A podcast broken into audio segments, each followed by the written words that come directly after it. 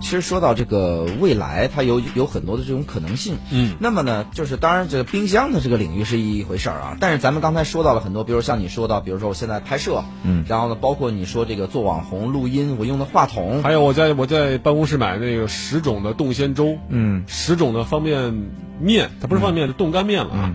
为什么会有这种产品呢？其实就是九九六带来的，嗯知道吧？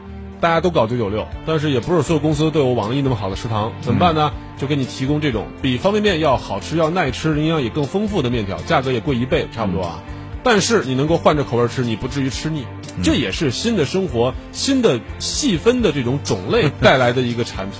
啊，在这个这个黑科技方面，还是要这个，哎，佩服小雨老师的。小米有品、网易严选，他们大部分都是提供给这种人，你知道吗？就是针对于目前目标人群很明显，就是没什么时间购物，然后大部分时间都用来工作的这群人。是因为在这个五年最近五年当时呢，越来越多的电器啊，不管干嘛，会选择在互联网上当做新品的发布会。对以前呢就是实地落落落地，现在呢为什么呢？因为互联网首先电商平台太发达了，第二在电商平台消费的人群，事实上接受新事物的这个人群的。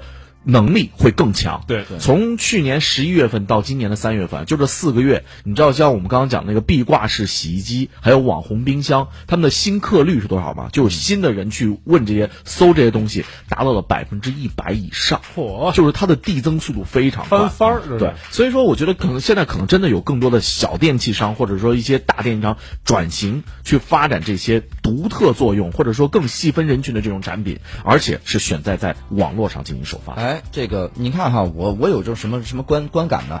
说未来会不会进入到一个不专业的时代？就比如说，你说你你买的那个什么粥啊、方便面呀、什么各种哈、针对九九六。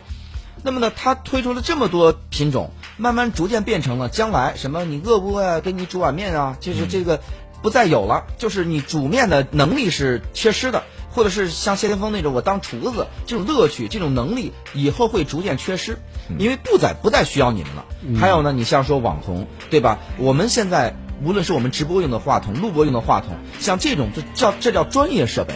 这个要求是非常高的，它包括它的还还原度啊什么等等非常高。嗯，现在在网上买的几百块钱一个那种破话筒，就是因为他们我不需要这么高的质量，嗯，我只要有声就行。